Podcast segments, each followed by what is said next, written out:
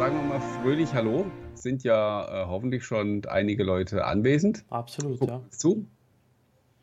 Wir, ich mache das heute ausnahmsweise mal. Ne? ja. ja, wir begrüßen euch ganz herzlich zur 59. Ausgabe des, des OneCast. Wie gesagt, wir hatten eine geplante Pause, die wurde dann ungeplant, ein bisschen länger als gedacht. Aber jetzt sind wir wieder am Start und wollen in nächster Zeit dann auch wieder regelmäßig senden. Wir, das ähm, bin ich, der Esel nennt sich immer selbst zuerst. Und natürlich der Marian. Hallo Eine- nach Wien. einen wunderschönen guten Abend. Ich möchte mich jetzt schon mal vorab entschuldigen. Ähm, Ich sitze in einem geschlossenen Raum, der sich gerne aufheizt. Fenster kann ich nicht aufmachen, weil wir da draußen prominente Gäste haben, einen Georg Binder und einen die Lightgap, weil wir unseren USA-Trip besprechen. Deshalb werde ich wahrscheinlich wie ein Wasserfall da zergehen.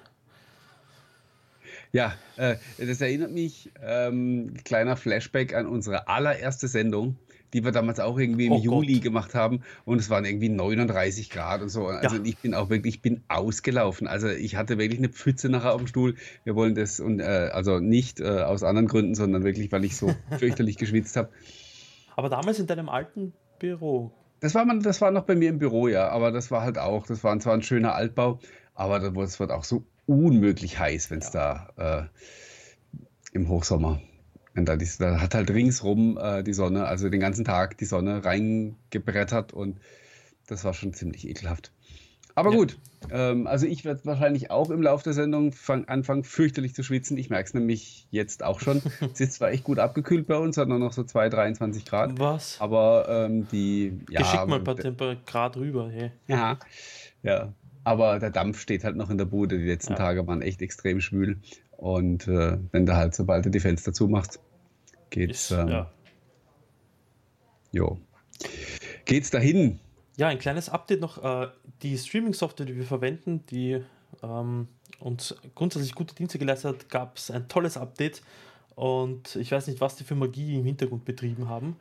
Aber wenn ich mir da so die Auslastung von CPU und GPU ansehe, also der PC ist flüsterleise jetzt. Vielen Mhm. Dank an, an XSplit. Ähm, und ich hoffe, dass die Qualität auch okay ist, weil wir auch jetzt auf ein neues Plugin von äh, Restream setzen und äh, sieht aber ganz gut aus. Ja. Bin da sehr guter Dinge. Gefällt mir. Ja, das war's einmal. Update, Martin, du hast auch ein Update. Ähm, dein Dr. Windows Day ist ausverkauft, glaube ich. Ist mal wieder ausgebucht, ja. Tolle Ausgebucht, Sache, ja. diesmal mit äh, weit über 200 Anmeldungen. Extrem cool. Wahnsinn. Äh, wobei ich weiterhin nur sagen kann, wer noch Interesse hat, ich habe jetzt natürlich keinen keinen Link parat, das war nicht abgesprochen. Dann, äh, wer noch Interesse hat, auf jeden Fall anmelden. Wir, wir haben eine Warteliste und die letzten zwei Jahre war es echt immer so, dass ähm, halt doch einige Leute noch kurzfristig absagen mussten.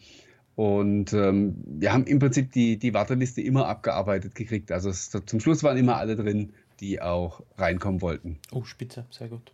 Das war, äh, ja, von daher kann man guten Mutes sein, dass es dieses Jahr auch wieder so sein wird. Inhaltlich sind wir gerade ziemlich am Planen, haben schon ein paar spannende Sachen ausgemacht. Und ähm, Gibt es einen ja, Sneak Peek für OneCast-Seher und Hörer? äh, dafür ist im Moment echt noch zu, ich will jetzt, ich will jetzt nicht zu sagen chaotisch, weil chaotisch ist es eigentlich nicht, aber noch zu unstrukturiert. Okay. Ähm, schauen wir mal, ob wir da in zwei Wochen schon mehr sagen können. Ich habe nächste Woche dann noch einen, ähm, einen vielversprechenden Termin, wo wir das Ganze thematisch vielleicht auch noch mal so ein bisschen ähm, noch ein bisschen ausbauen können. Ah, Aber spitze. wie gesagt, will man jetzt nicht über ähm, ungelegte Eier kackern. Vielleicht in der nächsten Sendung können wir da schon ein bisschen mehr dazu erzählen. Perfekt. Ja, über ein gelegtes Ei können wir heute sehr wohl gackern. Über mehrere zwei. gelegte Eier. Ja. Äh, Über zwei genau zu sein. Nein, eigentlich drei, wenn man den Pen auch noch dazu zählt. Martin, du hast was äh, heute dabei. Letztes Mal hatte ich, also letztes Jahr hatte ich das Surface Book oder vorletztes, Gott, wie lange ist das schon her? Hatte ich das Da hattest du es zuerst, ne? Da Genau, hattest du es vor mir. Und äh, jetzt kann ich dir eine lange Nase machen. Also ich habe hier das, ähm, das Surface Laptop einmal, ähm, das wir gleich besprechen werden. Das ist Nummer eins.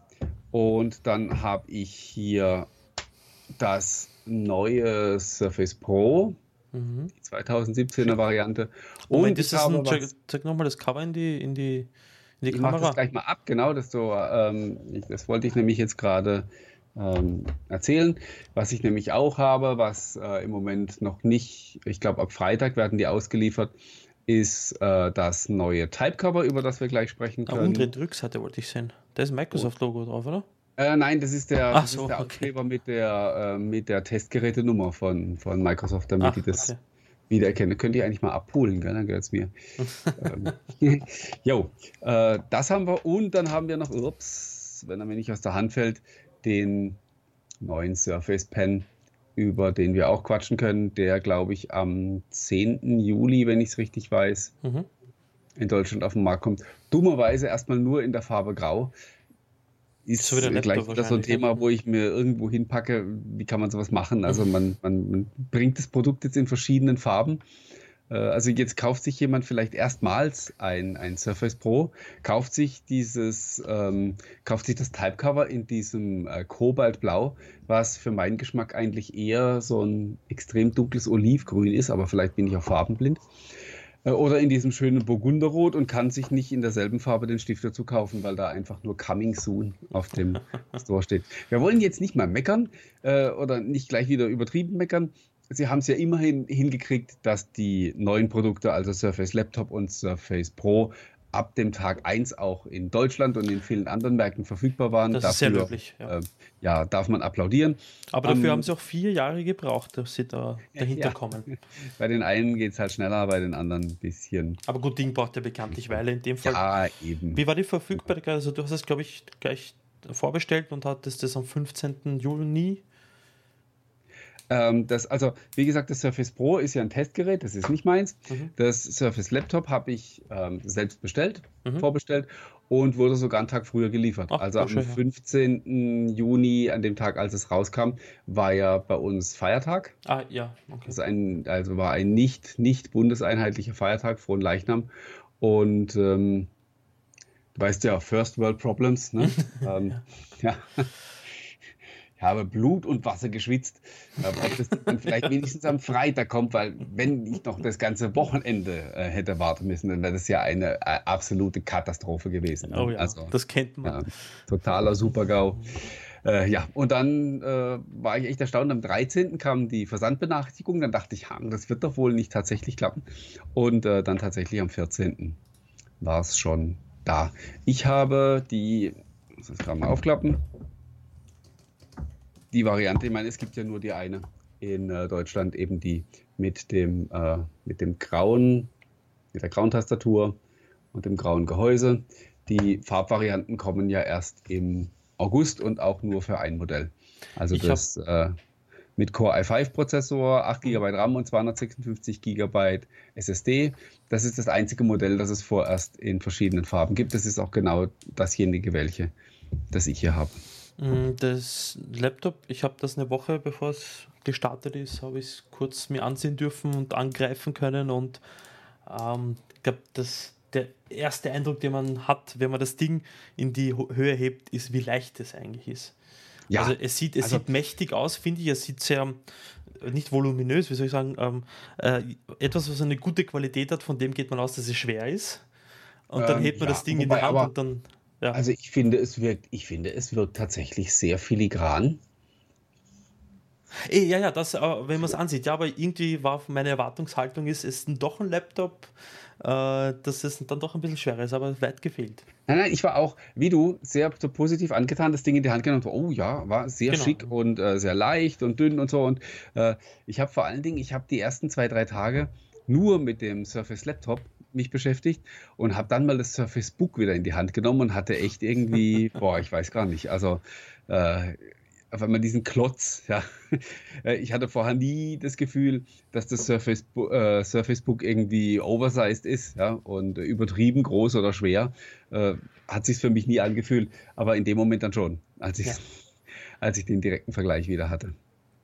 Ja, das Ding ist dann im Vergleich ein ziemliches Monster im Vergleich zum Laptop. Aber jetzt hat man mit, mit, mit, äh, mit Pro, in dem Fall, jetzt wollte ich sagen Pro 4, Pro 5, aber jetzt heißt es ja nur Pro, mit Laptop und mit dem Surface Book eine ziemlich breite Palette abgedeckt.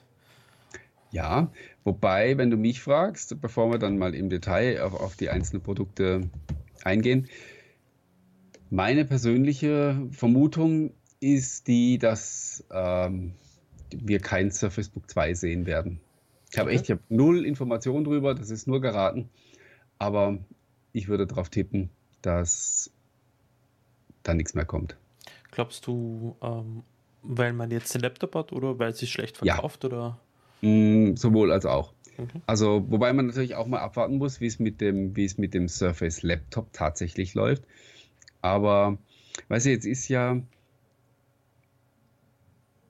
ich weiß gar nicht, also das Surface Pro wurde, glaube ich, ursprünglich mal vermarktet, vermarktet mit diesem Spruch, ähm, das Tablet, das deinen PC oder deinen Laptop ersetzen Dann, kann. Genau, ja.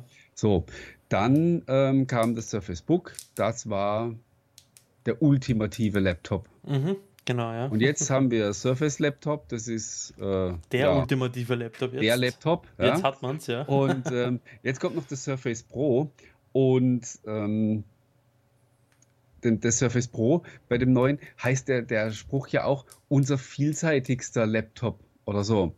Also da ist, nix, ist nicht mehr die Rede von Tablet, äh, das auch ein Laptop ist, sondern das Ding wird als vielseitiger Laptop verkauft. Also quasi wie, wie ein Detachable. Ja, ähm, wobei, wenn der Spruch glaubhaft sein sollte, müssten sie das Ding halt so verkaufen ne? und ja. nicht einzeln. Ist sowieso ein Punkt, den ich auch kritisiere.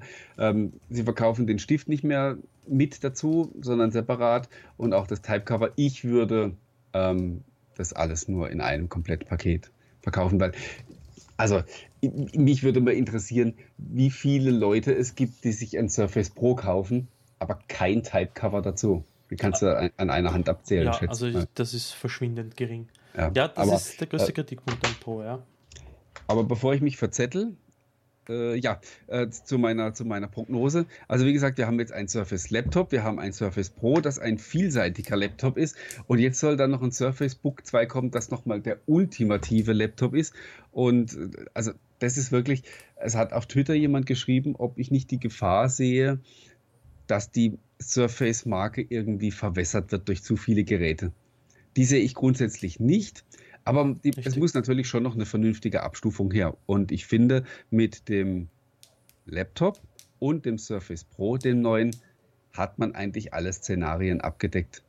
Mit der Ausnahme, dass das äh, Surface Laptop eben keine dedizierte Grafikkarte. Das wäre jetzt mein Einwand gewesen, insofern, als dass beim Laptop eindeutig die Grafikkarte fehlt, die es ja beim Book als solche gibt. Genau. Aber wenn, wenn man da tatsächlich nochmal was macht, dann würde ich hier gehen und würde es dann richtig machen und würde tatsächlich ein Surface Gaming Notebook tatsächlich machen. Also eins mit richtig Power und nicht mit so einer, mit so einer Kompromisslösung, die ja eigentlich der, der mobile Nvidia-Chip ja trotzdem immer noch ist. Ich glaube, da müsste ich dir aber insofern widersprechen, dass das zur Surface-Linie nicht passen würde.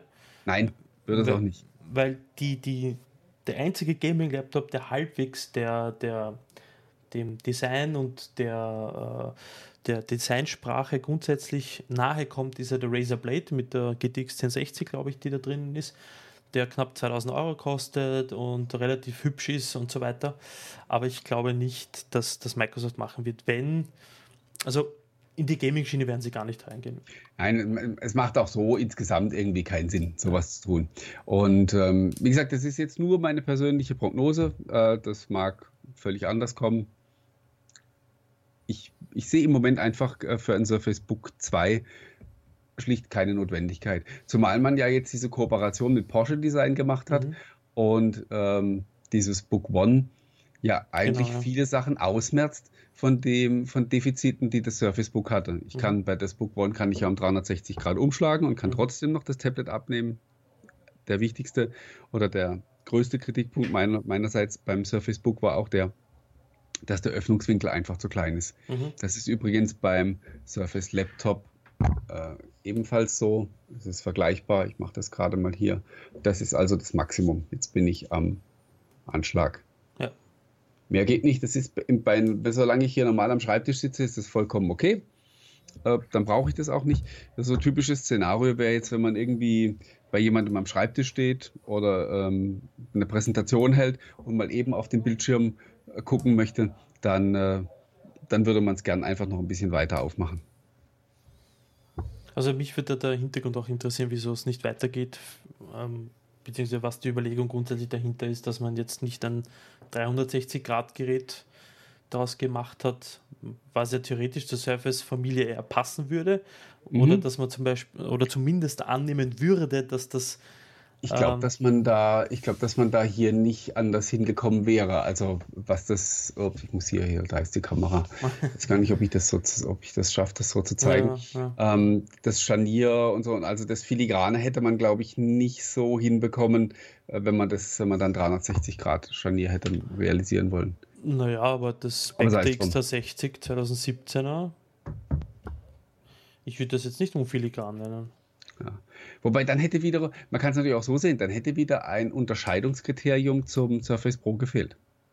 Ja, absolut, ja, richtig, ja. Ich meine, aber andererseits muss dann wieder auf dem Surface Laptop funktioniert der, Schiff, der Stift, der Surface Pen.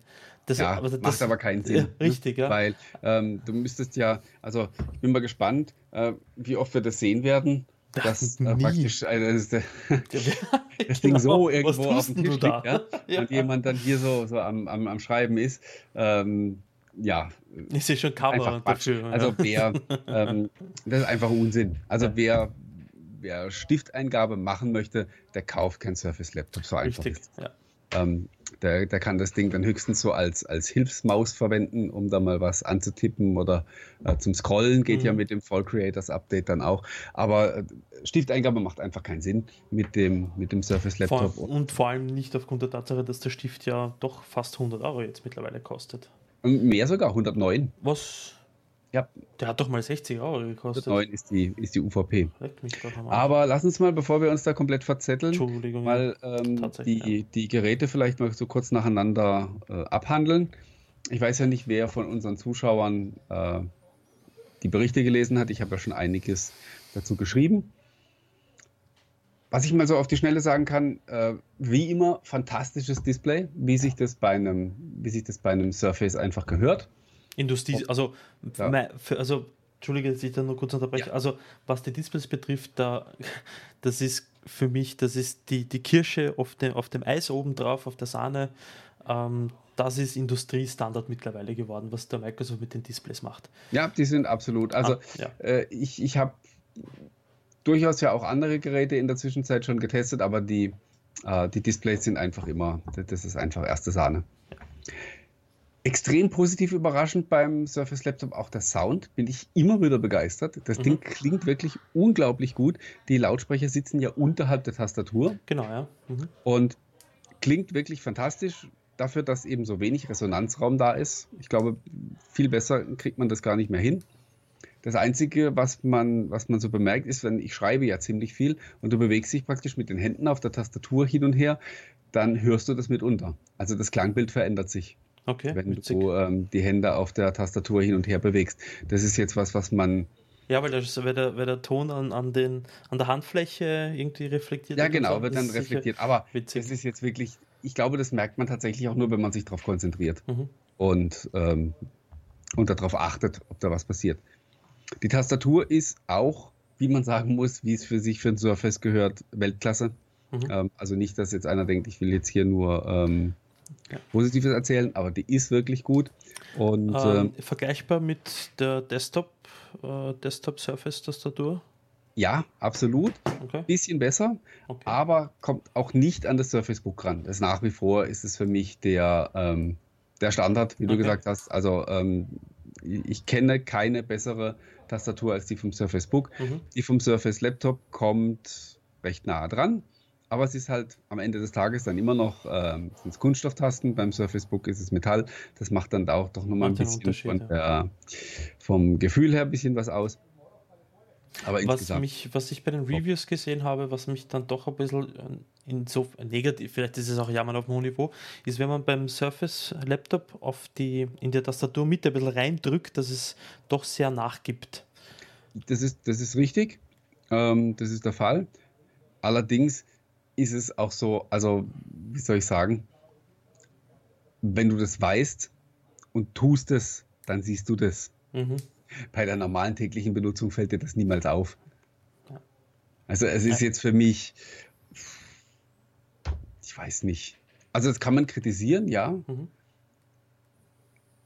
Und äh, das ist wahrscheinlich neben Windows 10S die Nadel im Heuhaufen, wenn es Kritik am Laptop betrifft, oder? Bis auf den Preis auch noch. Ja, wie gesagt, man kann jetzt sagen, oh, das ist aber doof, wenn ich da drauf drücke, dass das dann da so ein bisschen durchfedert, aber ich meine, man hat ja auch keinen Nachteil davon. Und es ist ja mhm. jetzt auch nicht so, dass wenn ich irgendwie am Schreiben bin, dass ich das Gefühl habe, dass ich da irgendwie reinstürze mit den Händen, in, dass ich das Ding nach unten durchbiege. Das merkt man überhaupt nicht. Ist, deswegen ist es eigentlich eine rein, rein kosmetische Geschichte.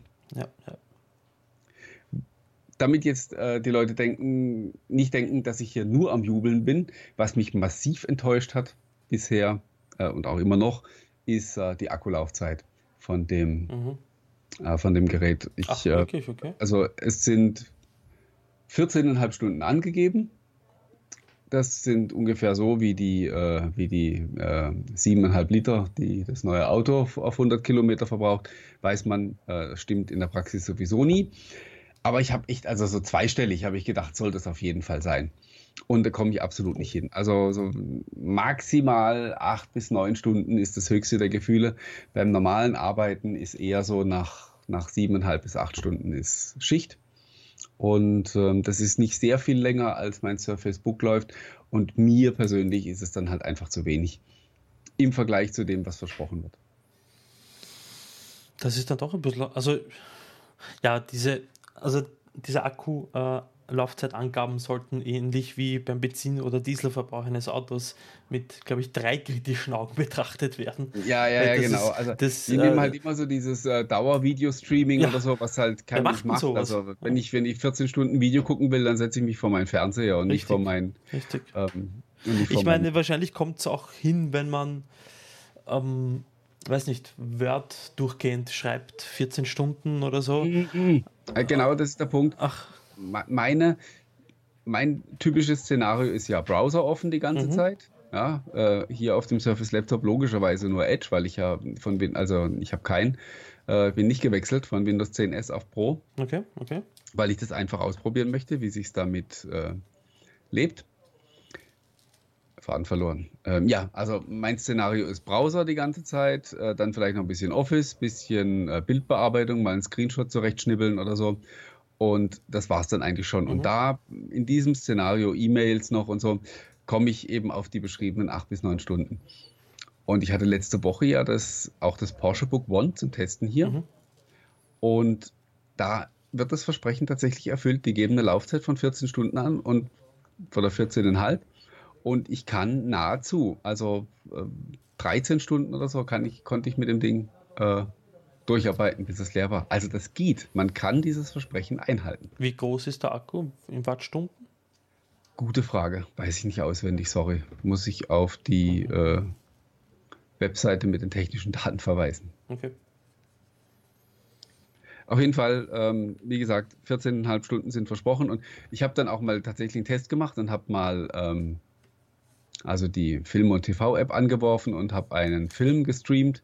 Und da kommt es tatsächlich hin und stimmt diese Laufzeitangabe. Aber wie gesagt, das ist halt was, was ich mit dem Gerät nicht mache. Ja, ich glaube, da ist auch, äh, meine Freundin habe ich ja das X360 von HP, das Spectre empfohlen. Das hat sich dann auch geholt.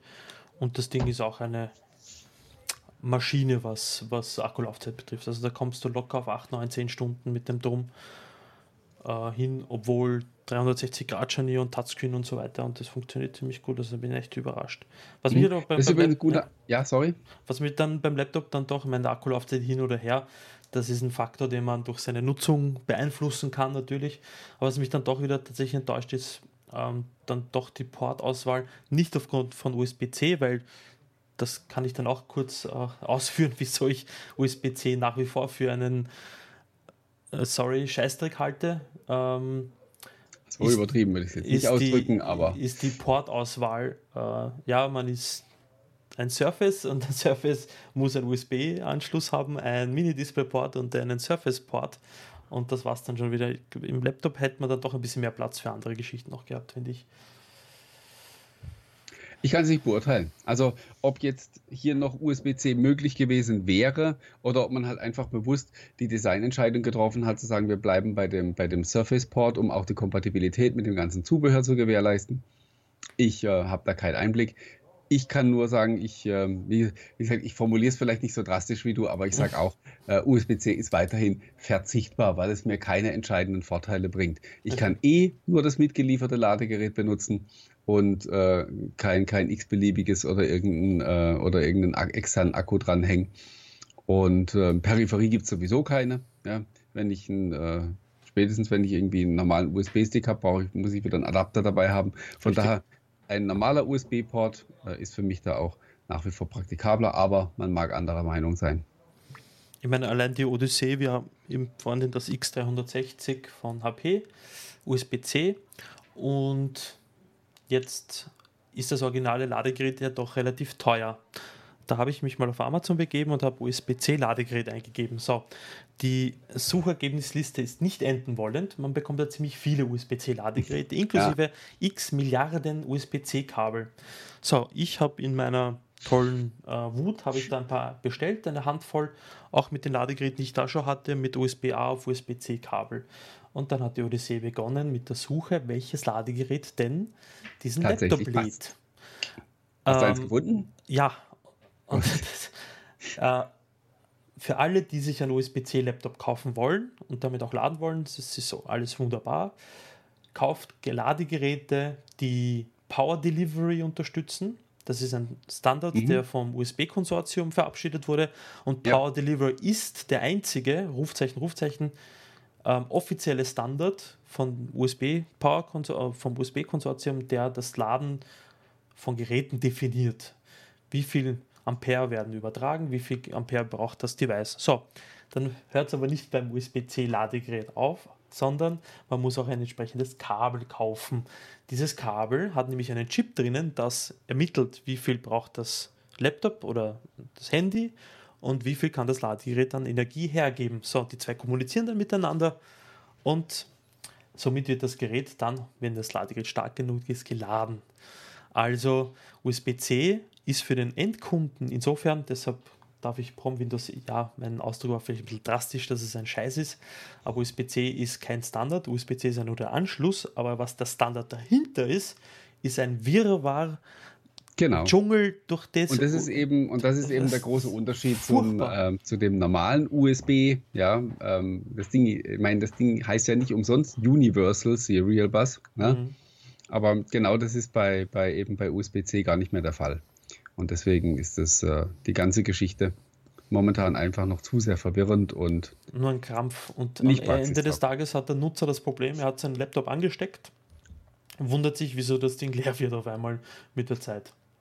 Bei HP gibt es Gott sei Dank die Warnung, dass das Ladegerät nicht ausreichend stark genug mhm. ist. Und dann weißt du eh, woran du bist. Aber die, die Suche, ein kompatibles Ladegerät zu finden, die ist furchtbar. Und es gibt zwei im Moment. Von Aoki gibt es eins mit Power Delivery mit äh, 42 Watt und eins, und das kostet gar nicht mal so viel, 23, 24 Euro auf Amazon. Und dann gibt es von Anker eins, Anker oder wie man das drum nennt, um 50 Euro Anker. oder für 50 Euro. Äh, auch Power Delivery und ja, viel Spaß. jo. Äh, genau, Stichwort, wo ich dich äh, vorhin beinahe unterbrochen hätte, weil du das Spectre ähm, X360 erwähnt hast von HP. Ich habe auch in meinen Beiträgen so erste Eindrücke zum Surface Laptop und so weiter. Ich habe ja schon zwei, drei Artikel dazu geschrieben. Kam auch die Rückfragen nach dem Motto: Ja, gibt es denn Gründe, warum ich mir genau das kaufen sollte oder was? Äh, oder sind nicht andere Notebooks auch cool? Und ja, sind sie. Und äh, ich habe das so geschrieben und wiederhole es auch hier nochmal, dass Surface Lab, es gibt einen Grund, genau einen Grund, sich äh, ein Surface Laptop zu kaufen. Und dieser eine Grund ist, dass man ein Surface Laptop haben möchte. Richtig. Und dass da nicht HP oder, oder Asus oder wer auch immer äh, sonst noch da drauf steht und sagt, ich will ein Surface Laptop. Und genau für die Leute hat es Microsoft ja auch gebaut, die die ganze Zeit gesagt haben, bleibt uns mit eurem ganzen Schnickschnack da weg. Ich will ein Laptop, uns doch einfach ein stinknormales ja. Notebook ähm, in Surface-Qualität. Und genau Richtig. das haben sie jetzt gemacht.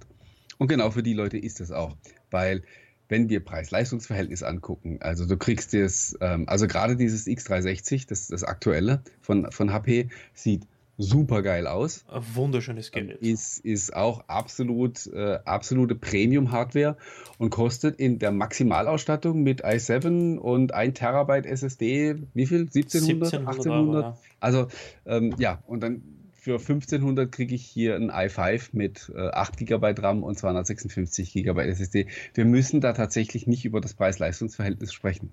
Das Richtig. ist einfach so. Aber ich glaube auch wirklich, die Leute, die sich für so ein Gerät entscheiden, die tun das ganz bewusst und die kaufen das, weil sie genau das kaufen wollen. Und das ist auch völlig in Ordnung. Absolut, deshalb finde ich immer. Man muss da nicht nach einer sachlichen Begründung suchen oder das irgendwie schönreden, sondern sagen, die Dinger sind kackteuer und äh, es gibt Leute, die wollen es halt trotzdem kaufen.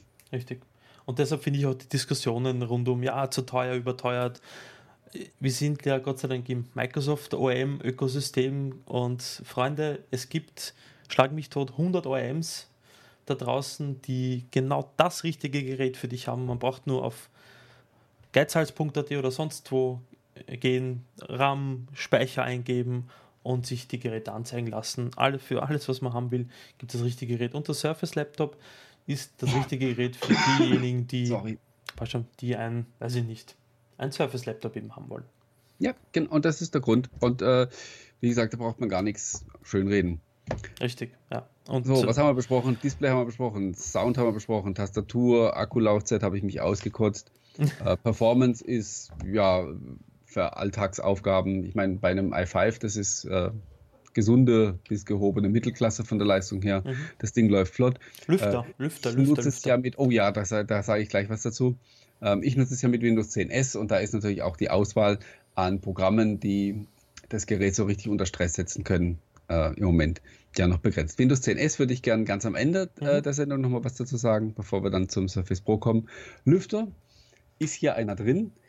Ich kann nicht ganz verstehen, warum die, warum die i5-Version vom Surface Laptop einen Lüfter hat und die i5-Version vom Surface Pro vom aktuellen keinen. Leuchtet mir nicht ein. Zumal in diesem Gehäuse hier ja eigentlich sogar noch viel mehr Platz ist, mhm. um, die, um die Wärme abzuführen. Also vielleicht noch irgendwo noch eine Heatpipe hinzukleben oder so. Äh, kann ich nicht verstehen. Ich habe den Lüfter zweimal gehört bis jetzt. Mhm. Und als das erste Mal angesprungen ist, habe ich sofort gedacht, ich pack's ein. Ich schick's zurück. Mhm. Weil, also das Ding lief einmal richtig los. Und, ähm, Windows-Update wahrscheinlich, gell? Ähm, nee, äh, äh, anlasslos, also vermeintlich. Ich habe nichts gesehen. Äh, äh, Edge lief dann äh, auch zwischendurch mal amok. Ich hatte mehrere Tabs offen. Hatte, das hatte dann irgendwie ein paar Gigabyte Arbeitsspeicherverbrauch und, und 90% CPU-Last, obwohl ich auf den Seiten, die da offen waren, gar nichts gemacht habe. Und der Lüfter ging wirklich, also und dann dieses, äh, du kennst es vielleicht oder, oder andere, die jetzt hier zuschauen, können sich es auch vorstellen vom, vom Surface Pro kennt man das und vom Surface Book auch. Wenn der Lüfter richtig auftritt, das ist, ah, das ist auch noch so ein unangenehmes Geräusch. Dieses, dieses ja, das ja. ist so, ja. Und ähm, genau ist es, genauso ist es hier auch. Und dann dachte ich auch, boah, also das ist so nach dem Motto, wenn du das noch einmal machst, dann äh, kommst du zurück in die Kiste. Und seitdem ist aber wirklich ruhig. Ich habe den seitdem nicht mehr gehört. Die, die Drohung, äh, Drohung verstanden. aber das ist ein Punkt, an dem habe ich tatsächlich noch so ein klein bisschen Bauchschmerzen. Und auch wenn es ungerecht ist und niemand was dazu sagen kann, ich habe halt hier mit diesem, oh sorry, ich habe irgendwie einen Frosch im Hals. Ich muss mal kurz was trinken.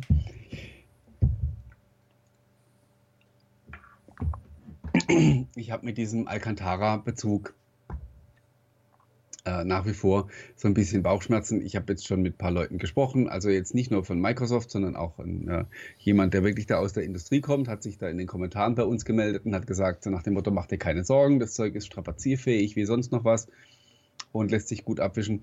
Aber wenn du halt nach einem Jahr dastehst und das Ding ist irgendwie völlig verranzt, dann hilft dir halt auch keiner. Ne? Mhm. Und ähm, ich weiß nicht, was Microsoft dann tun wird, ob sie dir erklären, dass du das ähm, na, dass du es irgendwie äh, nicht pfleglich genug behandelt hast oder ob sie das austauschen. Kein Mensch weiß das. Ich bin mir. Ja, das ist ein kosmetischer Schaden unter Anführungsstrichen. Also da werden sie. Ich bin mir unabhängig davon sicher, wir werden solche Bilder sehen. Absolut. Also wir werden in einem halben Jahr werden wir die ersten Fotos sehen von, von Geräten, die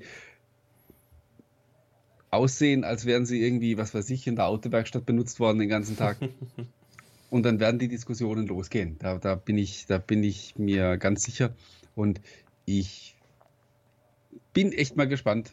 Mich ich sollte es nicht wundern, wenn's, wenn das eine einmalige Sache bleibt. Hier. Mich würde es interessieren, aber wie man, ich meine, ich finde die Idee dahinter, äh, einen Stoff zu verwenden, statt dieses kalte Metall und so weiter, finde ich ja super toll und so weiter. Aber für mich stellt sich dann die Frage, inwieweit ist das Langzeit getestet worden? Ja, man hat das Vertrauen in Alcantara, es hat einen guten Ruf, bla bla bla.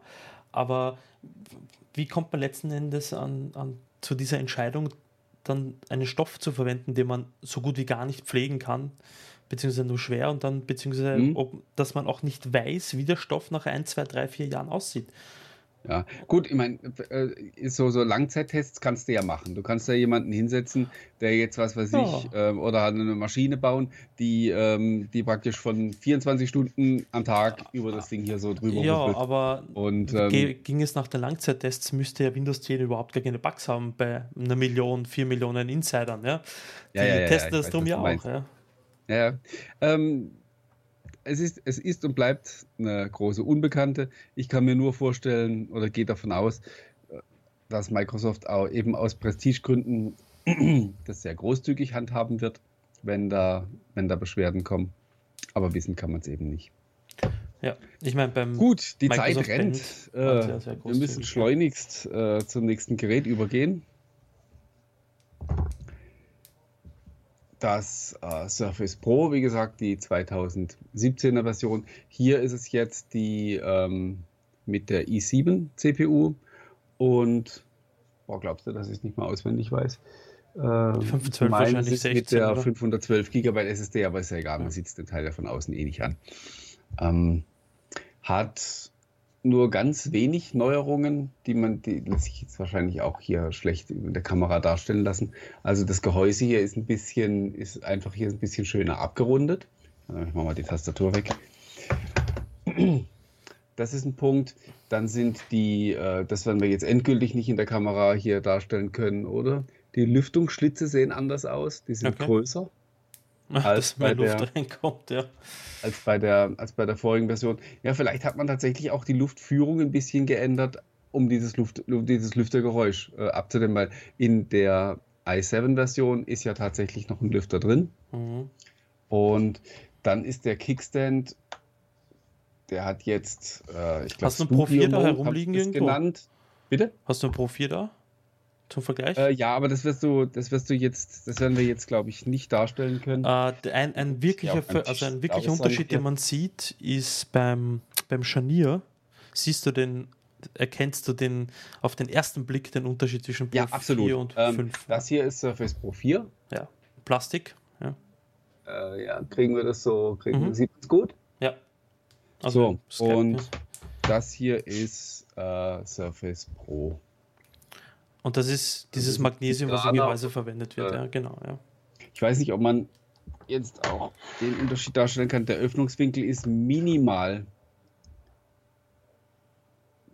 minimal größer geworden beim, mhm. beim Surf, ja, also man doch, ich glaube, man kann so so, ja, müsst, oder, ah, so müsste man es jetzt eigentlich sehen können. Mhm. Also ähm, geht ein bisschen weiter runter, es liegt dann ein bisschen flacher auf dem Tisch, aber also ich glaube, wenn man, wenn man äh, die Geräte getrennt voneinander testen würde, würde man sagen, das ist gleich. Also mhm. der Unterschied ist da. Du finde ich absolut okay. Ich glaube, der Surface Pro in dem Fall ist mittlerweile auf einer, auf einer Stufe angelangt, dass man das Gerät jetzt. Ja, ja es ist ja vollkommen, es ist ja voll flexibel. Ja. Was tatsächlich der Fall ist, das, das kann ich jetzt äh, in der Kamera, hier vor der Kamera nicht zeigen. Wenn ich das so in diesen äh, Studio-Mode, hat es Microsoft genannt, mhm. auf den Tisch lege, dann kann ich tatsächlich, also ich kann jetzt hier auch so vollflächig draufdrücken und das Ding gibt nach und mhm. ich habe nicht die Angst, dass es jetzt jeden Moment Knack macht und, ähm, mhm. und das Ding abbricht, weil ich kann ja auch äh, diesen Knubbel hier, den, den Surface Dial, auf dem Bildschirm des Surface Pro jetzt verwenden. Da hat er auch diese On-Screen-Funktionalitäten dann. Ich glaube, zwei große Kritikpunkte gibt es von Surface Pro jetzt mittlerweile. Für mich ist es ein, ein absolut ja, es mag sein, dass den Stift wenig Leute verwenden, laut Research, das sie da gemacht haben. Ein großes No-Go, dass der Stift nicht mehr dabei ist. Ich meine, man muss sich schon die Tastatur dazu kaufen, obwohl es als essentieller Bestandteil beworben wird. Macht keinen Sinn, das Gerät ohne Tastatur. Richtig. Ja. Ähm, und der zweite Punkt ist, ich habe jetzt auch ein Review gelesen über die i5, die lüfterlose Variante ist, dass der i5 da drinnen eingeht unter Hitze und in dem Fall ziemlich stark drosselt. Äh, ist er, soll, soll er angeblich nicht. Also bei, ähm, bei Windows Central haben sie einen Versuch gemacht und konnten da feststellen, dass genau das nicht passiert. Anandtech. Hast du was anderes gelesen? Ja, auf Anandtech sind die da ziemlich hart ins Gericht gegangen. Okay. Erstaunlich, dass zwei, äh, dass man da, dass da so unterschiedliche Ergebnisse rauskommen können. Ja, also, Aber mein, mein, irgendwo muss die Hitze hin oder man muss vermeiden, dass die Hitze entsteht. Die zwei Möglichkeiten. Das ist der Punkt und ich glaube, wir sind nach wie vor noch nicht so weit. Um das, deshalb war für mich ein Wow, wieso ist da kein Lüfter drinnen? Ja, ja. Aber. Äh, ganz wichtig, wir quatschen hier die ganze Zeit. Hast du eigentlich die, äh, die Chats im Blick? Weil ich habe ja, ja, ja fleißig so Will, äh, stellt keiner Fragen. Wir der größte Kritikpunkt war und ist äh, die nicht Reparatur, Reparierbarkeit. Habe ich auch noch auf dem, auf dem Zettel. Es ist bei beiden Geräten genau identisch. Ähm, du machst da genau gar nichts mehr selber. Und ähm, es gab ja da diese äh, von iFixit, die berühmten Nullpunkte für das, mhm. äh, für das Surface Laptop weil, ähm, weil du halt einmal das Ding äh, mit einem Teppichmesser demontieren musst, um an die Innereien zu kommen. Und selbst dann ist es halt anscheinend alles ein, äh, also es ist ja quasi alles in, in Klebstoff eingegossen. Ja, und äh, du kannst das Ding eigentlich nur noch nur zerreißen. Ähm, ist, also ich sage jetzt mal, mich als Kunde interessiert jetzt ein, ein, äh, ein, ein Reparierbarkeitsindex von, von 1 oder 4 oder 6 nicht, weil es in allen Fällen bedeutet, dass ich nichts selber machen kann. Und ich will ja auch gar nichts selber machen. Man kann natürlich darüber diskutieren, wie, wie sinnvoll das zum Beispiel aus, aus ökologischer Sicht ist, so, so ein Gerät zu bauen. Da kann man dann durchaus diskutieren. Ähm, wie gesagt, im Reparaturfall, da wird nichts repariert. Wenn, wenn, wenn, du da, wenn du da während der Garantiezeit einen Schaden dran hast, dann äh, kriegst du ein Austauschgerät, ein vergleichbares. Und ob man tatsächlich, also ob da jetzt Komponenten recycelt werden, ähm, keine Ahnung. Oder ob die Dinger komplett auf dem Müll landen, wenn da, wenn da ein Defekt aufgetreten ist. Ich weiß also ich, ich kann es, keine Ahnung, das kann ich nicht und möchte ich nicht, ich weiß ich einfach schlichtweg nicht ich meine, das, es ist ein zweischneidiges Schwert. Einerseits, ich glaube, du hast es auch geschrieben, auf der einen Seite sitzt der Kunde, der will immer leichter und immer dünner und immer Dings mhm. haben ja, und immer genau. schöner. Und auf der anderen Seite ist dann wieder die Geschichte mit der Repar Reparierbarkeit dieser ganzen Devices. Und da ist auch hier mein Argument, wenn einem das wichtig ist, dann möge man auf eine entsprechende Webseite gehen und sich das Gerät suchen, wo man alles selber machen kann. Wenn einem das wirklich nicht wichtig ist und das Gerät nach vier, fünf Jahren weggibt, verkauft oder was auch immer damit macht, dann und einer das einfach nicht interessiert, dann wird man sich einen Service kaufen, ganz einfach. Ähm, ja. Wobei, wie gesagt, es ist tatsächlich, ich habe das auch ein bisschen runtergespielt, das Ganze, und habe gesagt, so nach dem Motto, was interessiert mich das? Äh, aber vielleicht ist das tatsächlich auch ein bisschen zu, zu dekadent und vielleicht ist da tatsächlich auch, ähm, weiß nicht, ob man sowas gesetzlich regeln kann, aber Vielleicht sollten da doch entsprechende Bestimmungen her. Ich habe aber auch keine Idee. Also, wie du sagst, oder wie ich es auch selber gesagt habe, die Leute ja, stehen da drauf und sagen, oh, guck mal, wieder 0,2 Millimeter dünner. Und äh, ich habe vor einem Jahr schon mal einen Artikel darüber geschrieben, gesagt, hört auf, die Dinger ähm, immer dünner zu machen, baut einfach stärkere Akkus rein und lasst die Gehäuse, wie sie sind. Dann haben wir wirklich was davon. Aber ja, kann man zu Tode diskutieren, das Thema. Ich denke, wichtig, wenn man, na, wenn man jetzt mal, wie gesagt, die, die Umweltschutzdebatte außer Acht lässt, ist ja, die, während der Garantie muss es mich überhaupt nicht interessieren. Und die Frage ist nach der Garantie, wie teuer kommt mich die Tatsache, dass man die Geräte eigentlich immer noch komplett austauschen kann. Nehmen die halt einfach immer nur, das ist sozusagen eine Reparaturpauschale, eine halbwegs bezahlbare, Oder ist es so, dass dann eben jede Reparatur so viel kostet, dass ich das Ding im Prinzip auch gleich selber auf den Müll werfen kann und mir ein neues kaufen? Also eine Freundin von mir hat ein Pro, Pro 3 gehabt, ähm, hat jetzt ein Problem, aber kein Akkuproblem, sondern irgendwas anderes. Und die hat das für 100, schlag mich tot, 150, 170 Euro austauschen lassen, das Device. Mhm. Sie hat ein neues Pro 3, also ein neues Refurbished Pro 3 bekommen als Ersatzgerät und sie hat ihr altes quasi kaputtes zurückgeschickt. Ja, das ist ja noch okay, würde ja. ich sagen. Und ich schätze mal, Microsoft hat wahrscheinlich irgendwelche Maschinchen oder irgendwelche Geheimtricks auf Lager, womit sie die Geräte aufmachen können. Und entsprechend, also als Möglich. Hersteller müssen sie das ja können, dass sie ordentlich recyceln. Ich glaube, dass mhm. äh, allein aufgrund der Außendarstellung müssen sie es tun können und werden sie es wahrscheinlich auch tun. Ähm, auf der Kundenseite müssen sie dem Kunden so lange Devices anbieten können, wie solange der Kunde das Device in Wahrheit noch nutzt, bis natürlich einen gewissen Grad, selbstverständlich, bis einem gewissen Jahr. Ähm, vor allem, wenn Unternehmen die Geräte kaufen, müssen die auf eine ganz andere Art und Weise ja äh, Devices und Ersatzteile bereitstellen können, weil sie ja Verträge mit den Unternehmen haben. Aber im Prinzip, ja, äh, wie gesagt, es liegt am Kunden. Und wenn der Kunde das ablehnt, dann kauft er das Device nicht und dann muss der Hersteller, wenn er zu wenig Devices verkauft, muss er umdenken. Mhm. Und solange er das genau. nicht tut, dann wieso soll er umdenken? Wieso soll er was an seiner Strategie ändern? Ja, ja, genau.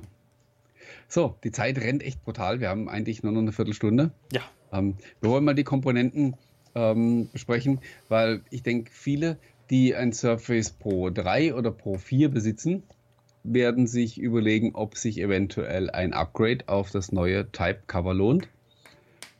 Und dazu kann ich sagen, nach den ersten Eindrücken, das Einzige, was dafür spricht, wenn man das äh, Surface Pro 4 Type Cover schon hat, wenn man, äh, also wenn man das Dreier Typecover hat mit dem Surface Pro 3, dann sage ich auf jeden Fall. Auf weil jeden Fall, ja. Die ist so viel besser, also schon vom Vierer war es schon so viel besser, mhm. ähm, dass sich das Upgrade in jedem Fall lohnt. Man wird auf jeden Fall begeistert sein. Wenn man ein äh, Typecover 4 schon hat, ist mein erster Eindruck, dass es sich nicht lohnt abzugraden, es sei denn, man möchte unbedingt die schöne Farbe haben. Ich konnte, ich habe jetzt wirklich einige Male die Dinger hin und her gewechselt und habe äh, hab Texte geschrieben und so. Ich merke nicht den geringsten Unterschied zwischen den, zwischen den beiden. Also zwischen dem, das ist ja das, ich habe das Signature Type Cover mhm. von oh, dem Vierer. Ja. Ähm, das war ja das erste mit, mit Alcantara. Mhm. Und das jetzt eben hier zum Test, das neue. Und was so das Schreibgefühl angeht, merke ich wirklich nicht den geringsten Unterschied. Das ähm, neue ist irgendwie 0,3 Millimeter dicker was man tatsächlich spürt, wenn man das so, wenn man das so anfasst, ähm, dann merkt man tatsächlich, dass das dicker ist als das alte. Aber ähm, ich glaube, das ist tatsächlich der, der Bezug, der ein bisschen angenehmer ist als auf dem, als auf dem ersten. Und zwar ist also auf dem, auf dem ersten äh, Signature Type Cover ist das hier, das fühlt sich doch sehr nach Plastik an. Das ist sehr, ähm, doch sehr hart. Mhm äh, von der Oberfläche. Und hier bei dem neuen, wenn ich da hinfasse, das ist, ähm, ist, ist äh, kuscheliger, hätte ich jetzt beinahe Sie gesagt. Sie haben ja da also, eine neue ähm, äh, Legierung unter Anführungsstrichen. Sie haben eine neue Schicht drauf getan, was das Ganze weicher machen soll. Mhm. Irgendeine neue Plastikschicht, was da ja. Also es, das, es, fühlt sich, es fühlt sich angenehmer an, wenn man mhm. so die Hand drauf liegen hat. Auch hier gilt natürlich wieder die Frage, wie, wie, wie, äh, wie beständig ist das? Weil ähm, könnte man ja so sehen. Äh, das sieht ja auch immer noch super aus wie neu. Allerdings muss man äh, hier berücksichtigen, das Teil ist wirklich nicht allzu oft und allzu, ähm, hm. also ist nicht allzu sehr strapaziert worden, sagen wir, sagen wir mal so. Ansonsten, wie gesagt, ich merke tatsächlich so gut wie, wie keinen Unterschied. Und wer schon ein Surface Pro 4 Type Cover hat, der äh, kann das ruhigen Gewissens behalten.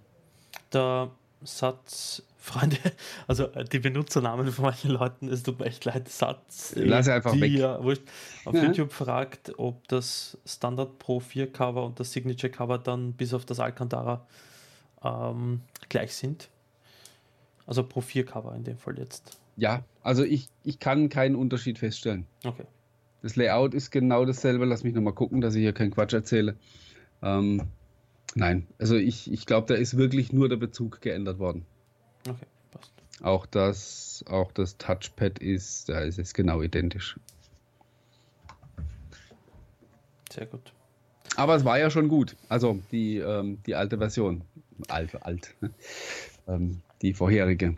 Also was, man, was Microsoft da in den jetzt fast bald fünf Jahren mit, mit dem Cover da angestellt, ich habe da hinter mir noch das Type-Cover vom Surface Pro 2, was man sieht hoffentlich. Ähm, also das ist dann schon ein Riesenunterschied, was sich da so getan hat in den letzten Jahrchen. Mal auf. Äh, ich muss mal gucken, so einhändig, wo wir es gerade davon haben was bei mir hier noch in Reichweite liegt. Das Ding war damals eine Sensation, das, wenn ich mir das heute angucke. Das Touchcover? Das Touchcover vom, vom ersten Surface. Ja, schade, also, ja. Ja, es war, es, hm, ich war ein großer Fan davon, weil es das Ganze dünner und leichter gemacht hat und so weiter und ja, man ja. sich wirklich daran gewöhnen müsste. Aber das die Idee und die Technologie dahinter, ist das RT? Surface RT, erste ja. Generation. Ach, ja. Weiß gar nicht mehr, was ich für das Ding bezahlt habe. Ich will mich auch gar nicht mehr dran erinnern. Ja, ja. So.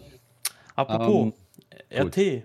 Ähm, man liest ja häufig, dass Leute Windows 10 S mit Windows RT verwechseln und das in einen Topf werfen. Martin, du hast es jetzt schon einige Tage genutzt. Windows 10 S, ist das mit RT vergleichbar?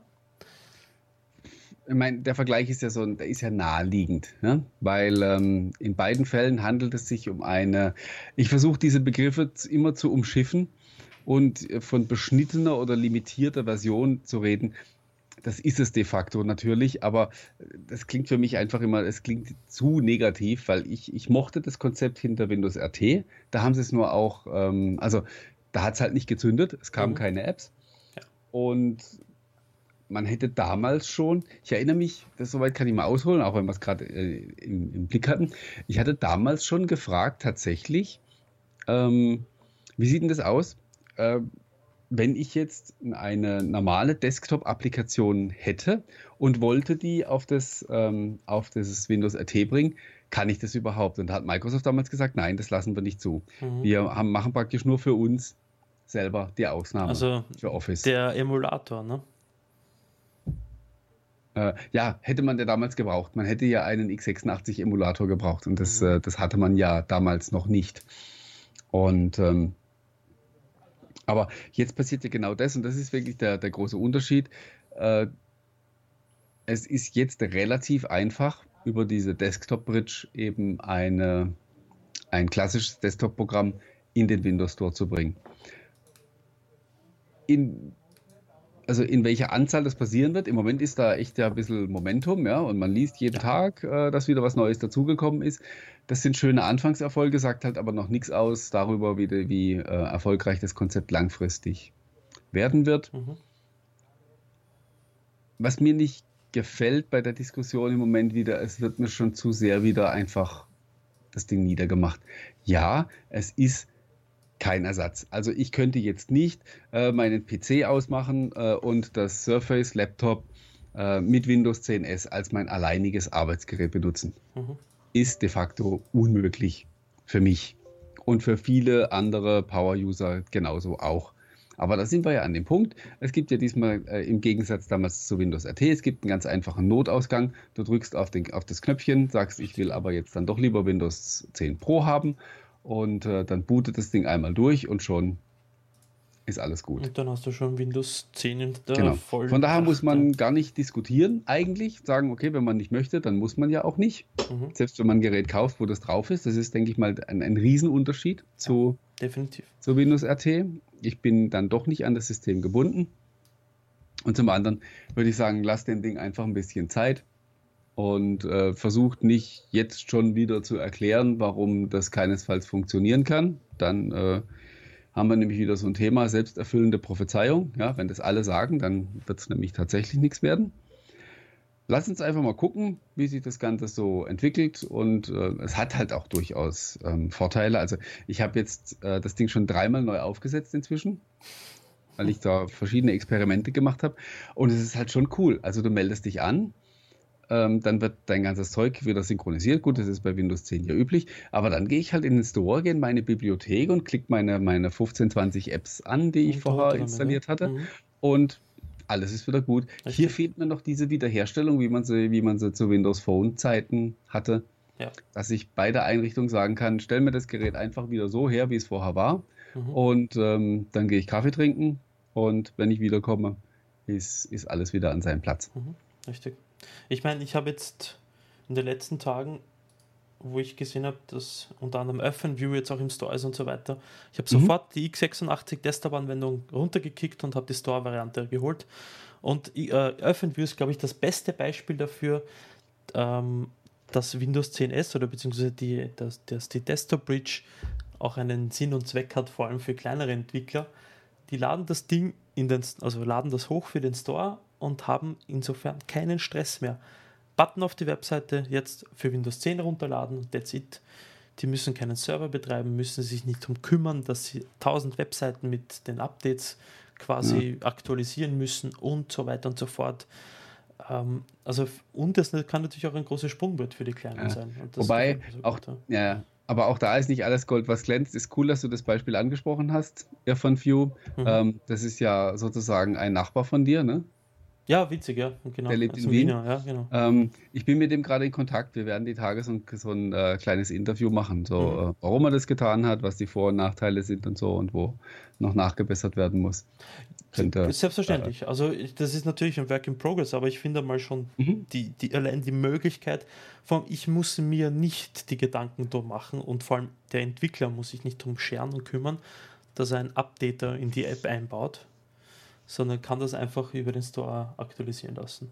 Mhm. Und schwuppdiwupp, äh, von einem Tag auf den anderen werden tausende Geräte mit seiner App aktualisiert und müssen sich nicht Sorgen machen, dass das ein Grund für Malware oder was ist.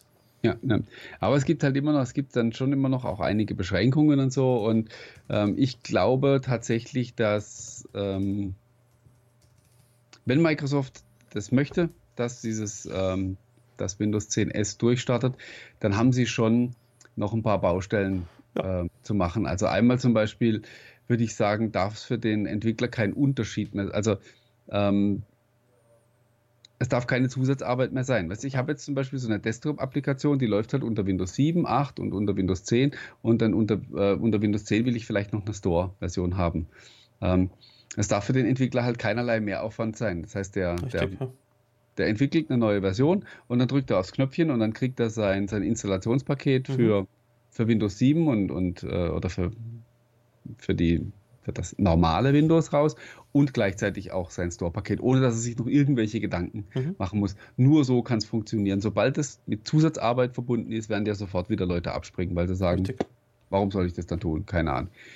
Und äh, last but not least ist es halt geht es am Ende des Tages immer nur um, um Geld. Bei den ganzen Freeware-Entwicklern natürlich nicht, aber da, wo kommerzielle Software verkauft wird, werden sich die Entwickler fragen, verdiene ich mindestens genauso viel Geld oder eher mehr, wenn ich das Zeug in den Store packe. Mhm. Wenn das der Fall ist, dann tue ich das und wenn das nicht der Fall ist, dann lasse ich es bleiben. Absolut, ja. Und ich meine, das, äh, da muss mit dem wird die ganze Geschichte stehen und fallen. Was ich glaube, oder der Vorteil, auch das ist ein Punkt jetzt ähm, gegenüber Windows RT, das ist keine separate Version. Das ist ja nur eine anders konfigurierte Version von Windows 10 Pro. Mhm. Das heißt, Microsoft muss sich nie Gedanken machen, ob sie das äh, Produkt einstampfen oder so, weil das läuft ja einfach nebenher mit. Ja, mhm. das, ist, ähm, das ist ja einfach nur ein, ein, ein, Regelset, das da auf das eigentlich fertige Windows 10 Pro einfach noch aufgezogen wird. Mhm. Von daher ist das Ding auch total pflegeleicht. Und am Ende muss man auch sagen, äh, wie soll ich sagen, wenn wir in fünf Jahren vielleicht 3% Windows 10 S-Nutzer nur haben von der gesamten Installationsbasis, dann ähm, kann das immer noch ein Erfolg sein, wenn mhm. es nämlich bestimmte Szenarien gibt, äh, wo das erfolgreich eingesetzt wird. Und wie gesagt, zusätzliche Arbeit macht es ja keine. Du, allein, ich denke hier allein an das Unternehmensumfeld.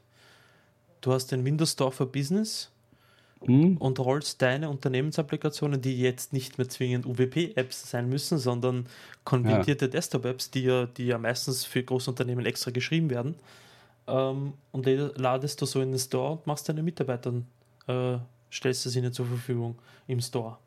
Mhm. Auch da auch da wird es natürlich große Unterschiede geben. Da, wo es Spezialapplikationen gibt und so, ist es halt natürlich auch wahrscheinlich auch auf Jahre noch keine, ähm, Option. Aber so die ganzen, so diese ganzen Standard-Office-Clients, die ja dann doch halt 80 Prozent ausmachen von ähm, gerade in den großen Betrieben. Ne? Da, die werden großes Interesse haben an sowas wie Windows 10 S, wobei die können das ja heute eigentlich schon ähm, so weit vernageln, dass tatsächlich die Leute nur signierte Anwendungen laden können, also auch nicht mehr auf dem USB-Stick irgendwas einschleppen. Äh, da ist es eigentlich eh schon äh, da ist das eigentlich eh schon Realität, also schon machbar. Aber es ist natürlich einfacher, wenn ich nichts mehr konfigurieren muss, sondern das System von Haus aus das alles schon tut. Richtig. Die Zeit ist abgelaufen und jo. wir haben über diesen Kamerad hier noch gar nicht gesprochen. Ich würde sagen, die Zeit nehmen wir uns noch für alle, die, ähm, die nicht an dem neuen Surface Pen interessiert sind. Die könnt ihr schon mal abschalten. Ja. Dann, äh, den sollten wir aber auf jeden Fall noch besprechen, weil er ja doch einige Änderungen bringt. Er ist, wenn man das mal so zeigen darf, also dass äh, der so zwei Millimeter länger ist. Hier sieht man das in der Kamera. Ja, Kann doch. Erkennen. Ja. Ähm, das ist der neue. Der hat dann auch gegenüber dem alten nicht mehr diesen, diesen Clip hier oben, so wie der den hatte.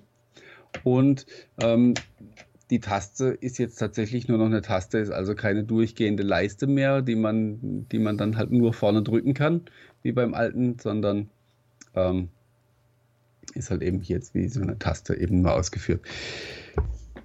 Der neue Surface Pen hat äh, 4096 Druckstufen und äh, auch vor allen Dingen eine deutlich geringere Latenz. Und tatsächlich, ich bin ja jetzt nicht der Stiftkünstler und Zeichner und äh, Maler vor dem Herrn, aber die paar Mal, wo ich ihn ausprobiert habe, man merkt es tatsächlich. Also das Schreibgefühl ist ein ganz anderes als mit dem, als mit dem alten Pen.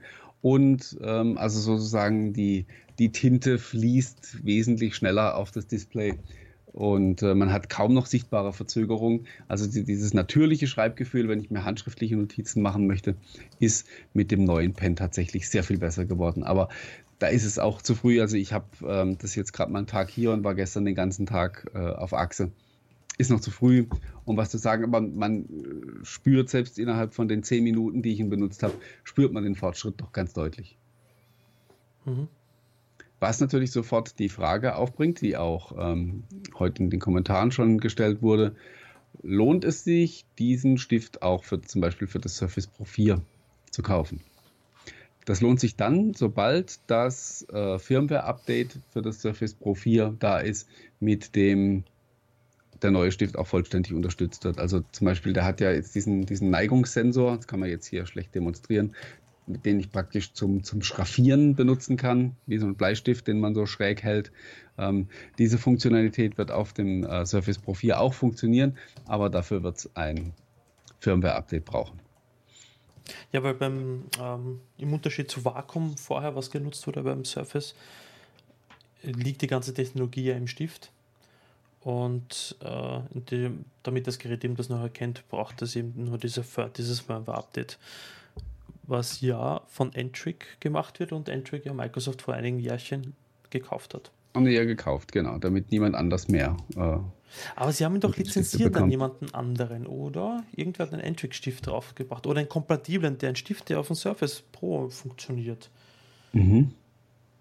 Ach, bevor ich da Fake News verbreite. äh, ja, Martin, danke dir für deine deine Erlebnistour durch die Welt der neuen Surface Devices. Mhm. Bleibt vielleicht eine Frage noch zu klären. Mhm. Surface Pro 4, äh, Surface Pro 4 sage ich, Surface Pro 2017 oder Surface Book? Und Surface Studio 2. Ähm, also nein, ich gehe jetzt, ich rede jetzt hier quasi von der von der Frage, ähm, was sollte man sich eher kaufen? Wie was, bevor ich was dazu sage, was würde, wenn du dich spontan jetzt entscheiden müsstest, wenn ich dir die da hinhalte und sage, greif zu, nimm dir eins von beiden. Wenn Surface, dann Surface Pro, ganz einfach. Okay. Surface ist Surface Pro. äh, ja, ich gebe dir recht. Ähm, es ist unterm Strich dann doch das kompromissloseste Gerät. Mhm. Einfach. Es hält mir, ich kann mit dem Surface Pro alles machen, was ich auch mit dem Surface Laptop machen kann. Ich kann halt aber auch mehr. Und äh, da muss man halt aber auch dazu sagen, das Surface Pro kostet erstmal gleich viel wie das Surface Laptop. Das heißt, mhm. ich habe die 180 Euro Zusatzkosten für das Typecover. Und nochmal eine 100er für den Stift. Ja. Wenn, wir, wenn wir jetzt mal ähm, nicht generell diskutieren, ob die Surface-Preise gerechtfertigt sind, dann würde ich aber trotzdem sagen, dass der Aufpreis, den ich bezahlen muss, durchaus gerechtfertigt ist, weil ich eben diese erhöhte Flexibilität habe. Ich habe dann halt eben ein Tablet, das ich auch als Tablet nur so verwenden kann. Ich habe die Flexibilität mit dem Kickstand. Ich habe ein, also eine flexiblere Möglichkeit, das Ding aufzustellen als ähm, mit dem Surface Laptop. Ich habe ganz einfach mehr, äh, mehr Flexibilität und dann kann ich mir eben noch den Stift dazu kaufen und kann auch noch handschriftliche Notizen machen.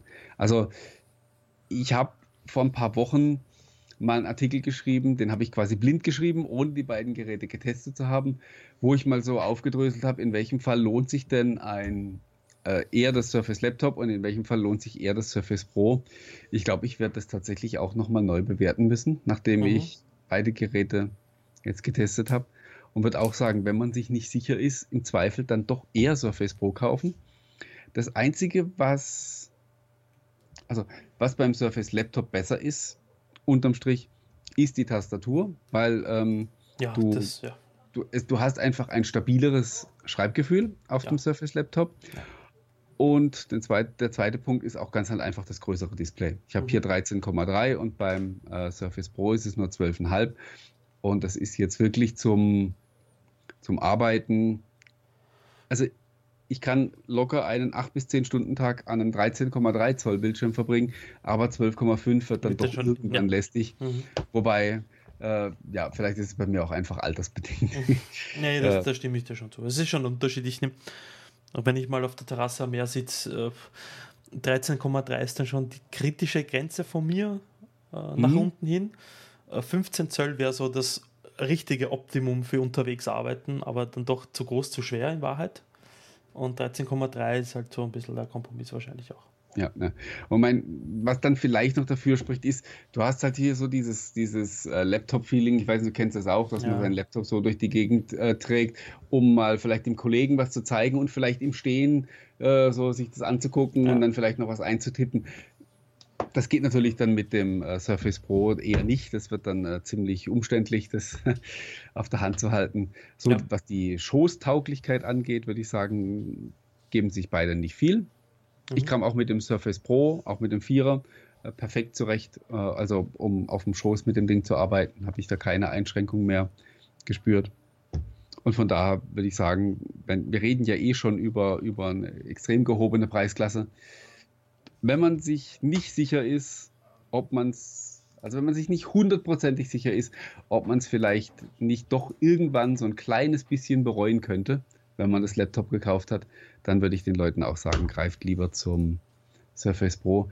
Ich kämpfe tatsächlich auch jeden Tag mit mir. Ähm, hier ein paar Tage habe ich ja noch Zeit, ob ich tatsächlich das, ähm, Surface Laptop wieder zurückgebe und stattdessen das neue Surface Pro nehme. Ich habe mich noch nicht entschieden und ich äh, wahrscheinlich entscheide ich mich auch noch hundertmal um. Irgendwann werde ich mal eine Münze werfen und äh, danach handeln.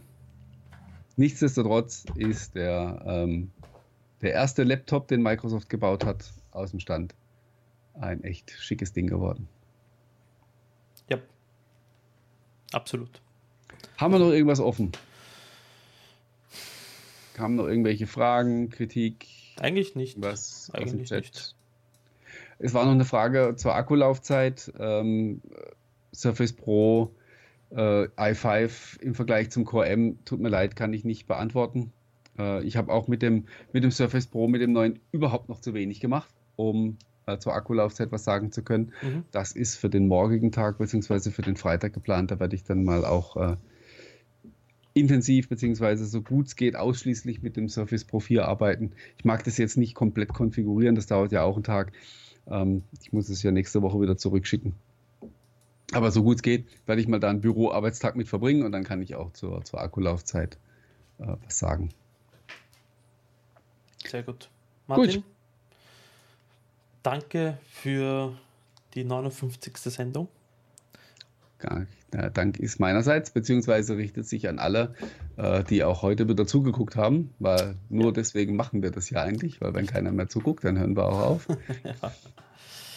Also jetzt können wir auch hier telefonieren. Ja, genau.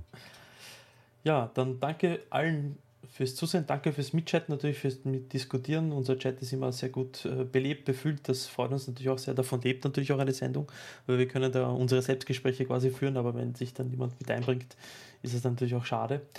Ähm, ja, wir sind auch auf Sendung. Äh, das, ich habe jetzt das zugemacht. Ich hoffe, also ich schaue schnell nach, wann wir das nächste Mal auf Sendung sind. Ich meine heute direkt heute in zwei Wochen. Nee, wieder, das oder? geht sich nicht aus, weil da bin ich in den USA. Okay. Von meiner faulen Haut in den USA. Mhm. Also ich habe neulich mal die, die Sendetermine ja veröffentlicht, am 9. aber ich habe sie jetzt auch nicht auswendig. Am 26.07. So lang? Ach, das ist ja doch jetzt wieder, haben wir doch wieder vier Wochen Pause jetzt. Ja, okay. ähm, natürlich Urlaubszeit, das tut uns leid. Wir sind dann am 9.8. beziehungsweise am 23.8. dann im gewohnten Rhythmus wieder da, sofern nicht die Welt untergeht oder zufälligerweise wieder es ein wunderbar heißer Tag ist und ich doch ans Meer fahren muss. ja, ja, ja, komm. äh, nein, also jetzt äh, eine längere Pause, dann sehen wir uns am 26. Juli wieder. Dann hoffentlich wieder mit spannenden, interessanten Themen. Danke fürs Zusehen und bis zum nächsten Mal. Ciao, Baba. Bis dann. Ciao.